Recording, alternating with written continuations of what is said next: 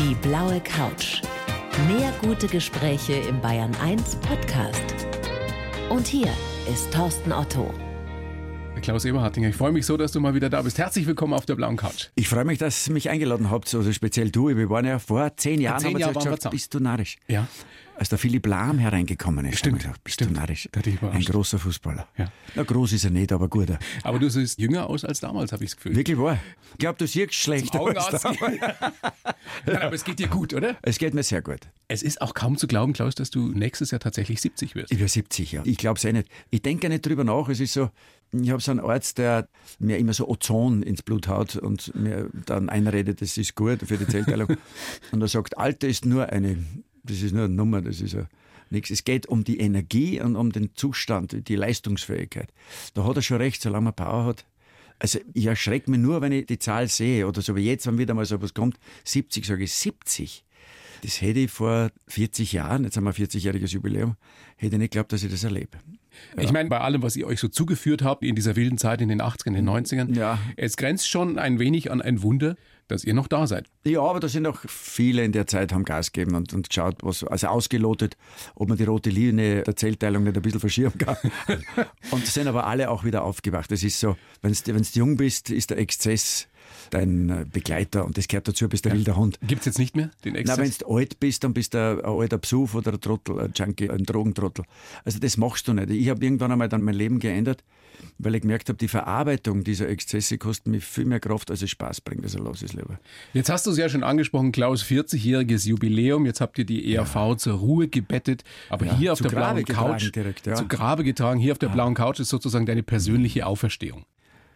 Ja, nein, das ist ja so die ERV, wo die zu Grabe getragen hat. Damals Spitz und der Klaus Eberhardinger leben noch. Also wir sind noch gut lebendig. Also Deine wir- öffentliche Auferstehung. Ja. die, ja, also jetzt in den Medien lasse ich die ERV noch einmal retrospektiv auferstehen. Was hast du denn getrieben seit eurer Abschiedstour? Ich glaube, das letzte Konzert war im September. Am 14. September und ich habe dann mich dann nur noch eingepackt und bin dann eigentlich am 16. schon nach Kenia geflogen. Dort habe ich mal zwei Monate auf die ja, fast 90-prozentige Ausheilung meiner Rippen gewartet. Du kannst ja nichts tun. Du kannst am Rücken Und liegen. tut so weh. Das tut, das tut, also ich muss wirklich sagen, wie ich da runtergeflogen bin, das war der 10. August.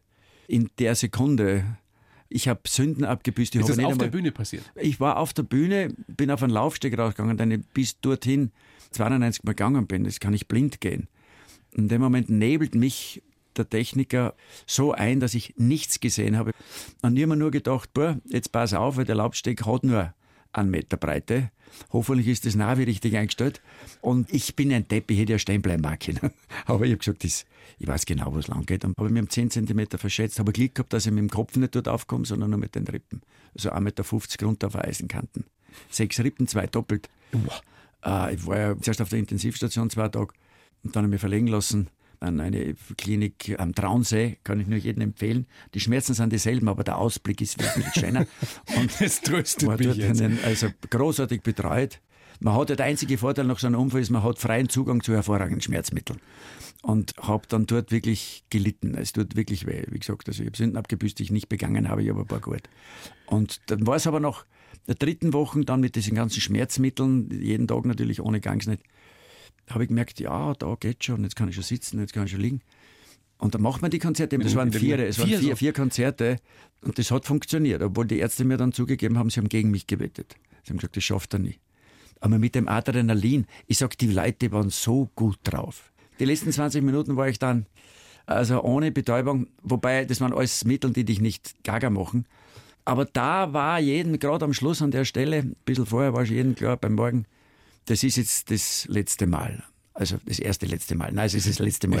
Ja, ich weiß schon. da können wir ja nur drüber deswegen, reden, ja. Deswegen sage ich, weil Die- die so erste. Abschiedstour. Nein, nein, nein, das ist das letzte Mal und das, da hat es uns alle ein bisschen gedrückt. Also sogar der Spitzer leichte Tränen im Auge gehabt. Was habt ihr denn direkt danach gemacht? Ich wollte eigentlich nur weg.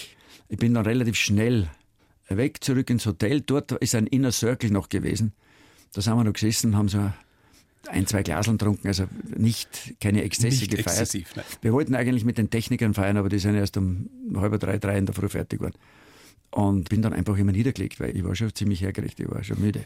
Wann kam denn dann die richtige Wehmut? Nur gar nicht, noch gar nicht. Da Ich sag, wartest du noch drauf? Ich warte noch auf die Entzugserscheinungen.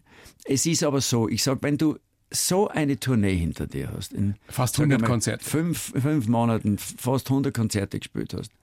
Sogar wenn wir jetzt nicht aufgehört hätten, hätte ich, wäre ich jetzt noch in der Phase, wo ich froh bin, dass es vorbei ist, weil das war schon sehr anstrengend und wo man andere Sachen machen kann. Wie oft bist du jetzt in letzter Zeit gefragt worden, warum jetzt schon, warum hört ihr denn Dauernd. jetzt schon auf? Dauernd. Und das hat mich so bestärkt, weil mein Satz auch dem Thomas gegenüber war, du, wie lange wollen wir jetzt noch machen? Aber dann habe ich gesagt, du, jetzt ist ein 40-jähriges Jubiläum, das wäre doch ein guter Zeitpunkt, aufzuhören, solange die Leute uns fragen, warum hört es denn schon auf? Ja. Bevor wir jetzt lang weiterspielen, und dann fragen sie uns, und wann hört es auf?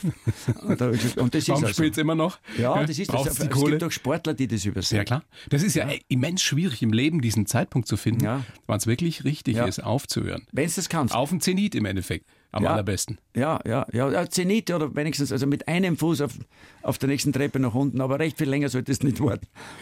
Es gibt ein riesen Gesamtpaket für alle, die jetzt schon Sehnsucht haben. Tausend Jahre ERV, der Abschied, da ist alles dabei. Eine CD, DVD, Buch. Und dann eine CD, wo seltene oder überhaupt noch nie gespielte Sachen drauf sind und drei Versionen, und zwar von Afrika, Palermo und von Küss die Hand, gespielt von jungen Kombos, davon zwei, ja, eher Trash-Metal-Gitarren. also schon geil, also lustige Versionen und auch Reggae-Band. Aber es sind alte Fotos dabei, alte Cartoons und er hat Neues hereingeschrieben. Was denkst du eigentlich, wenn du dich mit 35 siehst? Na, bist du deppert, was war das für Hosen? Da waren diese Faltenhosen. Na, aber das ist, da haben wir schon noch, es gibt ein paar Fotos da, wenn spielst, sagst du, sage ich, boah, wir waren schon gut beieinander. Ja. Das Interessante ist ja, wir Männer neigen ja dazu, das hat mir der Reinhard Fendrich auch mal gesagt, zu denken mit 40 oder mit 50, wir sehen immer noch so aus wie mit 20 oder 25 und dann soll man sich mal im Spiegel von der Seite anschauen. Und dann stellt man den Unterschied fest. Äh, ja, ja. Spätestens dann. Also das hätte ich noch nie gemacht, dass ich mir von der Seite anschaue. Bei mir war es dann so mit 50 so von hinten, wo ich gemerkt habe, dass mir der Kopf schon ein bisschen durch die Frisur wächst. Klaus, ich habe mir mal so ein paar Fun Facts rausgesucht über die ERV. Stimmt es, dass ihr zuerst in Norddeutschland populär wart? Das stimmt. Das stimmt. Wir haben also in allen möglichen Clubs gespielt, da wie ich eingestiegen bin, bis rauf Hamburg. Hamburg war ein echtes echtes Zentrum, ein RV-Zentrum. in Österreich gekannt? Da hat man uns in Österreich nicht wirklich gekannt. Da, hat uns kein Hahn auf uns gekriegt, nicht einmal im Club. Aber in Hamburg haben wir gespielt, im Logo und dem Onkel Pö. Da haben vor uns auch gespielt Combo, so ein Country-Combo mit einem gewissen Otto Walkes. Nein. Ja, der hat dort moderiert und ich glaube, in der Zeit ist er draufgekommen, dass seine Moderationen besser ankommen. Weil der singt ja gut, das ist ja ein guter Sänger, ein guter Musiker. Dann im Pö ist schräg im Eck beim Auftritt der der Udo Lindenberg gelehnt. also das waren schon so Zeiten, das war schon toll. Oder in Berlin haben wir gespielt, im damaligen Quartier Latin. Nach uns hat da so eine, so eine haben wir noch gesagt, was ist denn das für ein Mittelschüler-Kombo? Die drei Buben, was macht die haben? Das waren die Ärzte. was für eine Zeit. Nächster lustiger äh, Fakt, äh, pass auf, die ERV hat dich davon abgehalten, deinen Doktor zu machen. Ja, ich hab, war in der Dissertation Psychologie, Soziologie, Gewinnaufteilungsverhalten in Kleingruppen. Bitte was? Gewinnaufteilungsverhalten in Kleingruppen. Gewinnaufteilungsverhalten in Kleingruppen. Da hast du völlig richtig gehört. Das reißt dann jetzt nicht von die Sessel. Ich habe mich durch Meter von Literatur gefressen und in dem Moment, ich habe Straßentheater gespielt in der Zeit, kommt dieser von Kopf bis Fuß in Leder gewandete Spitzer daher, lange Federn. Ohrringeln und sagt, du Klaus, wir haben uns von früher gekannt, wir haben ein paar Sachen gemacht. Bei uns ist einer ausgefallen, wir hätten Natur, magst du nicht? Ha? Sag ich, das habe ich noch nicht gemacht, das ist, hallo. Dann haben wir uns drei Tage eingeschlossen und er hat mich überredet, mit Hilfe, mit Hilfe, von, von Getränken. Viel, viel Cognac wahrscheinlich. ja, mit Rotwein und allem möglichen. Also es war schon Brainstorming, wirklich. Und dann habe ich gesagt, okay, die Band war komplett dagegen. Die haben gesagt, was die wollten dich nicht. Gell? Was willst du, die wollten mich nicht. Ja. Und er hat dann mit dem Keyboarder mit mir alleine geprobt und dann war die erste Vorstellung. Da hätte ich noch Geld, ich hätte einen Kredit aufgenommen, wenn ich nicht raus muss. Die Hosen voll, ich wirklich die Hosen Richtig voll Panik. Und dann war aber der Ernstfall, es ging los, die ersten Töne, ich habe gewusst, ich muss jetzt raus als Erster und bin da rausgefegt. Und nach dieser ersten Szene habe ich gewusst, na, da geht jetzt ein Tier auf und der Raum, der sich da öffnet, ich glaube, das wird ein Wohnzimmer. Das hat mich sofort, Ehrlich? sofort hast du gewusst, ich das ist sofort deins. Gefühlt, das ist meins. Das ist was, das mir gefällt. Und die Band hat sich nachher entschuldigt bei mir. Apropos Proben, in der Anfangszeit geht die Legende, habt ihr Brennholz klauen müssen, um den Probenraum zu heizen. Weil ihr einfach überhaupt keine Kohle gehabt habt. Stimmt das? Ja, nicht nur Brennholz. Aber Was noch? Das war schon eine wilde Zeit. Ja, du hast ja geschaut, dass du zum Messen gekommen bist bei den Bauern und so.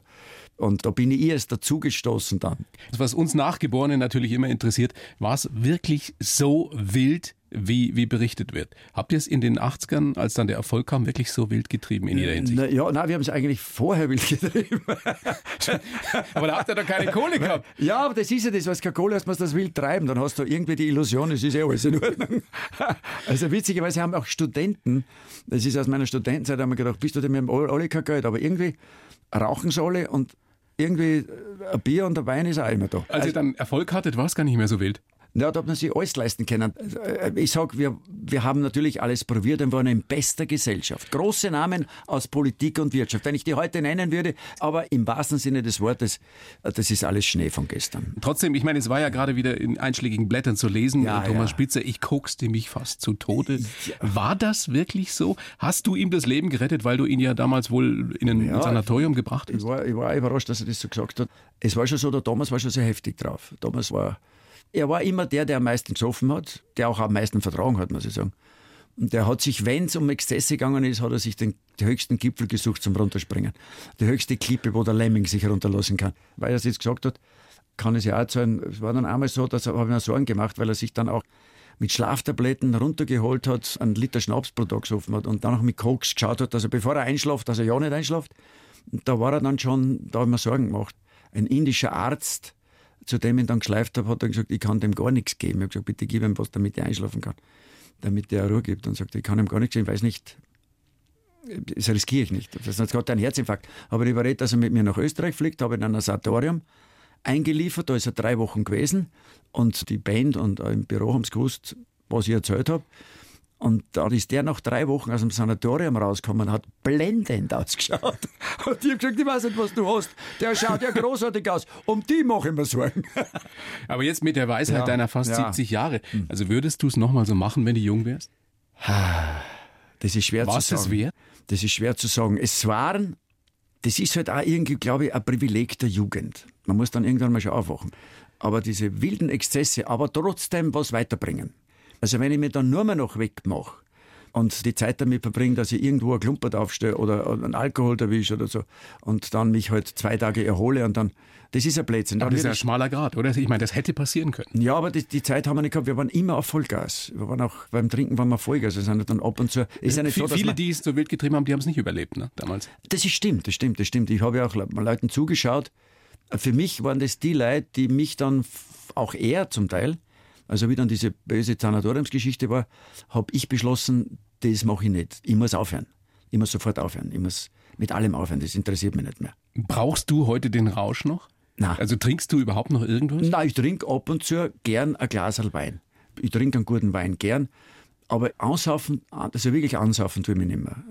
Klaus, ich freue mich sehr über deinen Besuch. Ich habe einen Lebenslauf für dich geschrieben. Mhm. Den würde ich dir jetzt rüberreichen. Aha. Okay. Du kennst ihn nicht, du liest ihn vor und dann besprechen wir noch einiges da drin. Ausführlichst, bitteschön. Okay. Ich heiße Klaus Eberhardinger und bin ein Gaukler mit Haltung und wahlweise ein Rampeneber mit kritischem Geist.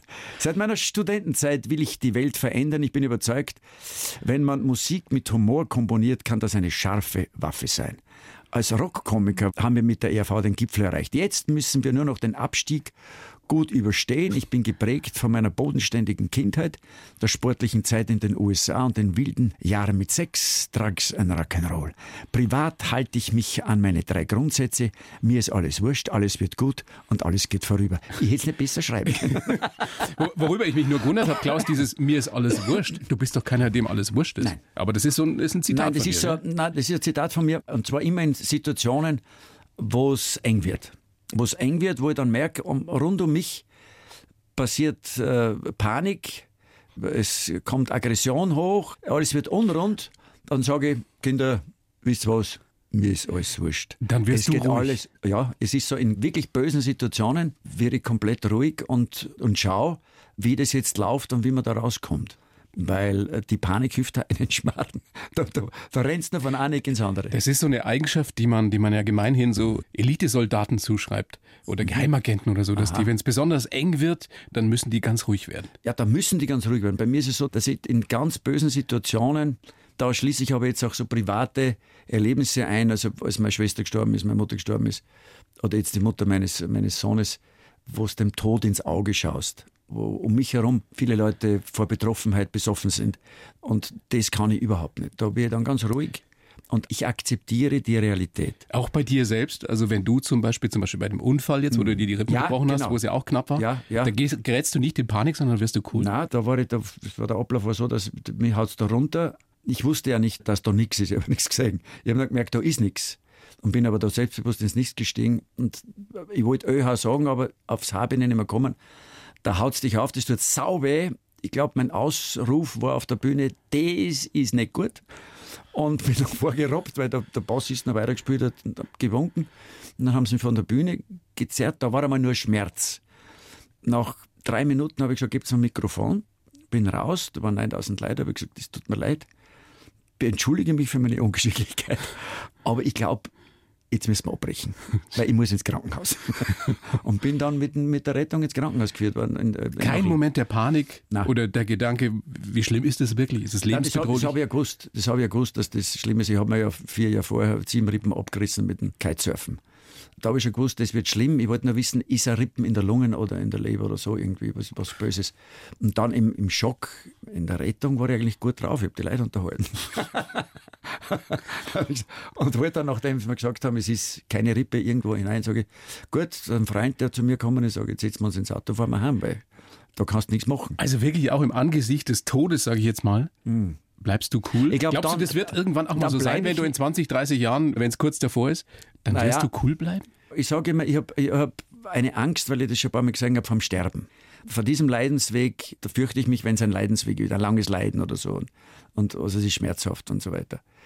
Aber vom Tod habe ich keine Angst. Also ich würde da, so wie in anderen Situationen, das ist unausweichlich, dass der buddhistische Grundsatz, wenn da was nicht passt, dann änder's. Wenn du das nicht ändern kannst, akzeptier's.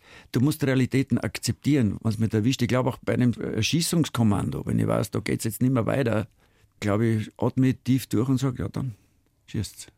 Das ist so. Das haben wir mal Bist du dir da überlegt. sicher? Nein, sicher bin ich nicht. Das müsste ich ausprobieren. Was Ja, ich ja, ja. Gott sei Dank nicht. Aber, aber es sind also alles so, wie ich bis jetzt immer reagiert habe, in Ausnahmesituationen, dass ich sage, da fällt alles ab von Ein mir. Fatalist in gewisser Weise. Es, nein, es fällt alles ab von mir. Es ist ein bisschen fatalistisch, sage ich, das muss ich jetzt akzeptieren. Eilau. Und da werde ich ruhig. Wenn ich mir jetzt vorstelle, also vor mir sitzt der knapp 70-jährige Klaus, Hm. wie du mit 15, 16 warst. Oh, Enorm sportlich. Ja. Damals in Braunau ja.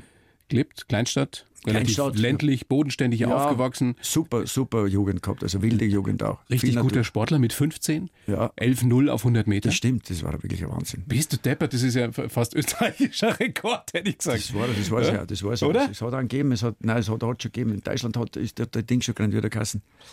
Nein, ich vergessen, der ist 10-1 gelaufen. Da bin ich vom, vom Fernseher niederbrochen. Ich wollte immer schnell laufen und bin auch immer schnell gelaufen. Und dann, wie in Amerika war, dann mit 18, habe ich alles gewonnen eigentlich dort. Bis Fußball man- gespielt hast du auch, ne? Fußball gespielt habe ich auch. Und dann habe ich aber bei der Leichtathletik gemerkt, da rennt einer, da war einer, wirklich einer, der war sehr schnell. Der, wir sind synchron gelaufen. Nur der war halt um 15, 20 Zentimeter größer. Da hat man bei jedem Schritt 4, 5, 8 Zentimeter abgenommen. Da habe ich gesagt, das ist nicht meine. Zukunft. Ja. Das ist nicht meine Zukunft. Stimmt es, dass du beim Fußball den Spitznamen Everhurtinger Everhurt- gehabt ja, ja, Weil? in, Amerika habe ich den gekriegt, weil ich eigentlich auch bei Leichtathletik, Leichtathletik habe ich mir immer was gezerrt, weil ich, weil ich der undisziplinierteste Aufwärmer war. Alle anderen haben aufgewärmt und sind gerannt und so. Und ich habe mir so ein bisschen hin, ein bisschen ausgeschüttelt und dann bin ich gerannt, weil ich wollte laufen. Ich wollte laufen und gewinnen. Oder springen.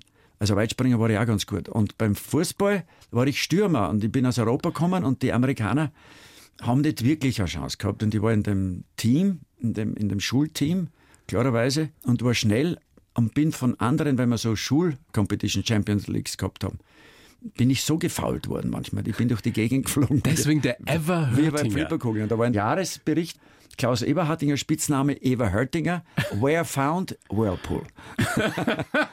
und das stimmt an meiner Jugend auch. Ich habe mich immer, mir hast du nur sagen brauchen, da darfst du nicht vier gehen, da geht's runter, da bricht dann die, die Kanten ab, das ist ein Schlierband, sage ich, wo?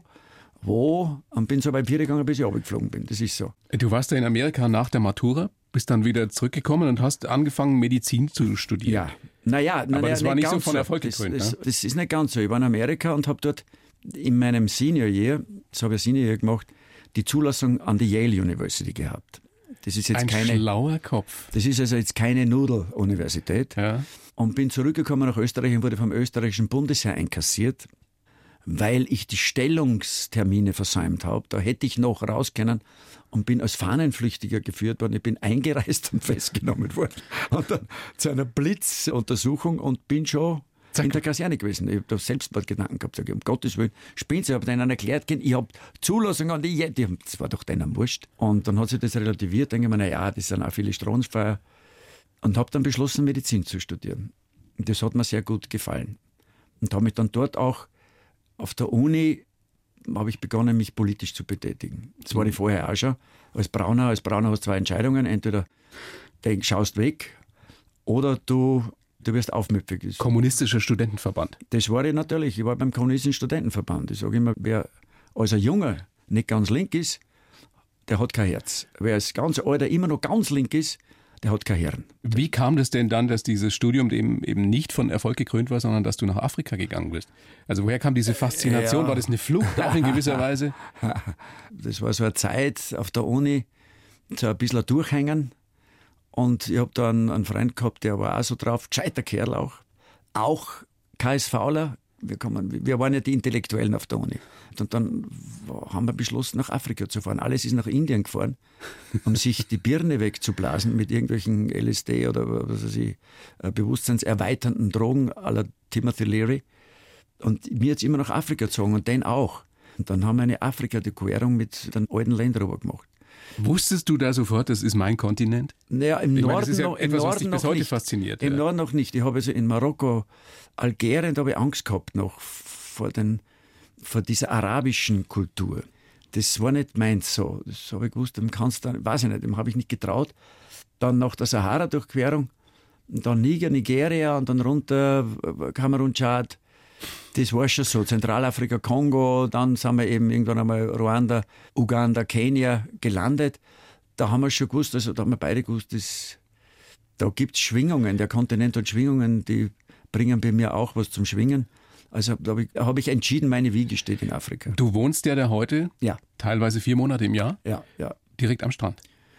Oder fast direkt am Strand? Ja, das, nein, nein, direkt am Strand. Also jetzt in der Zwischenzeit direkt am Strand. Das haben wir aber immer gehabt. Das Glück haben der Spitzen immer gehabt, dass wir da Zuerst haben wir in Hotels irgendwann eingemietet langfristig und dann haben wir so ein Haus, da war es ein Haus frei geworden. Da haben wir sofort zugeschlagen. Sag ich, das nehmen wir, das nehmen wir, das nehmen wir. Wurscht, was das kostet. Was kostet denn da so ein Grundstück am Strand? Naja. Also jetzt ein, ein Beispiel. Der, zwischen, in der Zwischenzeit kostet dich, ich sage mal, so der Acre, also der Acre sind ca. 4000 Quadratmeter. Wenn du in der ersten Reihe bist, also vorne, musst rechnen 600.000 Euro. Aber das ist günstig gemessen an Strandgrundstücken in Europa oder Wo sonst immer. Irgendwo. Ja. ja, ja. Es ist noch relativ günstig. Kannst du dir vorstellen, dass du irgendwann mal da deinen Lebensabend komplett verbringst? Also, ich bin gerade dabei. Also ich ganz weggehst aus Europa? Nein.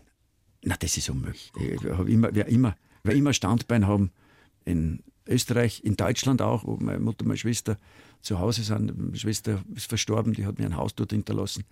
Aber ich brauche schon unsere Kultur. Ich brauche das kann man nicht, das ist was anderes. Es ist was anderes, es ist ein andere, ja, das ist ein anderer Rhythmus. Ich, ich sage immer, ich brauche auch die schlecht gelaunten Leute, die sich in, in übel beleumdeten Spelunken aufhalten. Das ist schon meins. Aber Kenia wurde dann, mein Spitzer, mein Thomas Spitzer geht es ja immer so, der sagt, das ist unsere zweite Heimat, die immer mehr zur ersten geworden ist. Du lernst die Leichtigkeit des Seins dort auch wieder. Bist von Armut umgeben.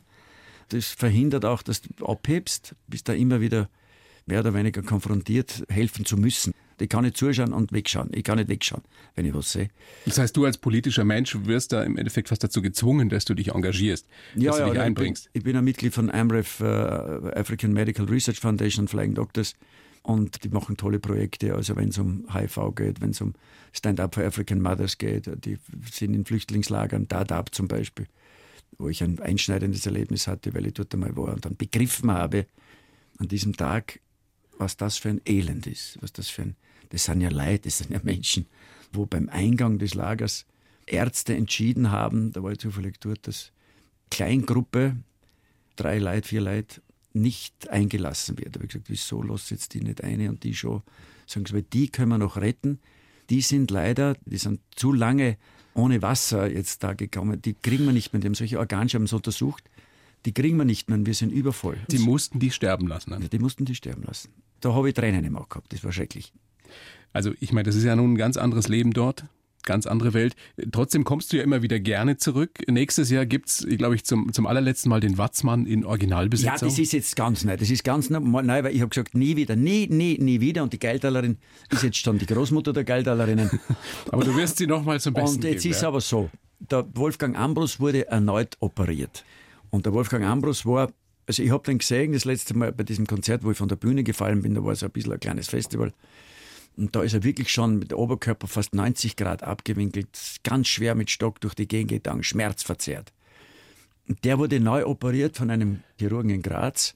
Der hat ihn repariert. Der hat ihn unten und oben ein paar Wirbel anders eingerichtet, war offenbar schlecht operiert, hat den allerdings jetzt so versteift, dass der steht aufrecht wieder. Der ist jetzt wieder 20 Zentimeter gewachsen und, und ich mit ihm telefoniert und der war ganz euphorisch, sagte, ich bin schmerzfrei. Wahnsinn. Sag ich, kannst dir gar nicht vorstellen, was das ist. Und ich habe ihn erlebt, was der für Schmerzen gehabt hat. Und dann habe ich gesagt, ja, und was ist jetzt Watzmann? Spürst wirklich den Watzmann-Namen? Das gibt's ja nicht. Sagt er, ja, jetzt, jetzt, wo schon, jetzt, spiel mir deinen Schaß noch mal. Geh weiter, komm, komm, komm, komm. Wenn es er spielt, spiele ich auch. Wahnsinn. Gibt's schon einen Termin, wann es losgeht? Ah, Ich glaube Ende September oder so, ja, 30. oder Anfang Oktober, im Oktober bis Anfang November. 20 Termine. Wahnsinn. Freuen wir uns riesig drauf. Und du wirst aber bei Dancing Stars wirst du wieder mit dabei sein. Ja, oder? da haben sie mich gefragt auch. Das, ist, das sind nicht so Aufgaben, das ist, das war für mich immer ein Ausflug und das mache ich gerne. Ich habe teilgenommen, aber habe da sieht man, wie gewonnen, vielseitig du bist. Ja. habe zwölfmal moderiert und das macht mir Spaß. Weil das ist ja kein Dschungelcamp. Das ist, da, da musst du abliefern. Dancing bei Dancing bei Let's Dance ist wurscht, bei diesen ganzen Tanzformaten, Let's Dance, Strictly Come Dancing, wo es ja herkommt, England, Amerika, überall, die arbeiten. Wer immer da teilnimmt, die trainieren wie die Berserker. Auch wenn es dann auf der, auf der Tanzfläche, gerade in Österreich, nicht immer so großartig ausschaut, auch die Band, die, die sogenannten Tanzbiotope, die bemühen sich. Die, da ist Bist du eigentlich gerade wieder so fit, dass du da mitmachen könntest? nächstes Jahr schon. Kann, Machst dich wieder fit War ich wieder, ja, ja, ich komme jetzt, ich freue mich aufs Training. Ich kann jetzt nach dem Rippenbruch und, und dann habe ich noch eine Nasenoperation, gehabt, die ist mir zugewachsen, muss dir vorstellen, mir wächst linksseitig die Nase zu, aufbauen müssen. Der Herr Professor Gubisch aus Stuttgart, falls er zuhört, danke. Äh, Der, ein großartiger Spezialist. Da, da schneiden sie dir die Haut auf, da schneiden, sie- da schneiden sie die Haut auf da, da rund um die Nasenlöcher und dann ziehen sie das praktisch Ah! auf die Stirn. Ich hab, also, und der hat gesagt, also eine verbaute Nasen hat er überhaupt noch nie gesehen. Ich sagte, das ist eine Fehlkonstruktion. Er, er verwendet das Video, hat mich gefragt, ob er das Video für zu Lehrzwecken verwenden darf, sage ich gerne. Und hat mir das jetzt, weil ich habe keine Luft mehr gekriegt und das geht nicht wegen daneben. Aber das habe ich jetzt auch noch gemacht und jetzt hoffe ich, dass das, das. Everhörtinger Jahr jetzt einmal vorbei ist. Und ich freue mich wirklich aufs Trainieren. In Kenia. Ja, wieder Radl fahren. Weihnachten dort verbringen, Gegen Silvester. Weihnachten, na ja, der Bur kommt runter, also wir werden eine gute Zeit Feiert haben. ihr da richtig Weihnachten mit Christbaum und so weiter und so fort? Oder Ein Christbaum stellen wir auf, ja. Ein Christbaum, das bei 30 Grad? Ja, aber es gibt so einen Baum, der so ausschaut wie ein Christbaum. Und den besorgen wir uns immer wieder und der wird voll gehängt. Und das ist mit Lichterl und Blink Blink. Das ist schon auf der Terrasse, da wo ich jetzt wohne. Äh, es ist so, so äh, ein Appartement in einem Haus von einem Freund, ein einstöckiges. Auch vorne. Da ist es schon lustig. Da kommen wir zusammen und dann tun wir Weihnachten feiern. Also ohne, ohne die ewige, alle die ewigen Weihnachtslieder im Radio zu haben, das muss ich schon sagen, das geht mir nicht ab. Aber da singen wir Hast du gegen trotzdem. Last Christmas? Soll angeblich ein sehr schöner Film sein. Ja. Jetzt, aber, aber hören kann ich es nicht mehr, kannst es nicht mehr. Das ist unmöglich. Und ich hoffe, also, also das wird schon anders. Es wird halt, wir kommen zusammen essen gut mit Freunden. Es kommen Freunde von mir. Es wird eine schöne Zeit und dann das neue Jahr. Und nächstes Jahr geht es dann ein bisschen mit Dancing Stars. Das ist März, April. Dann wieder Kenia. Und dann vielleicht die Watzmann-Geschichte. Und dazwischen überlege ich mir, was ich sonst noch alles mache. Ich habe etliches vor. Klaus, ich bin mir fast sicher, dass dir nicht langweilig wird. Nein. Ich wünsche dir, dass du gesund bleibst, dass das, nicht, ich mir. nicht so ein Seuchenjahr wird, gesundheitlich wie 2019, 2020 ja. und ansonsten alles, was du dir so wünschst. Vielen herzlichen Dank für den Besuch. Danke auf für der blauen. Couch. Danke. Ciao, ciao. Die blaue Couch, der Bayern 1 Talk als Podcast. Natürlich auch im Radio. Montag bis Donnerstag ab 19 Uhr.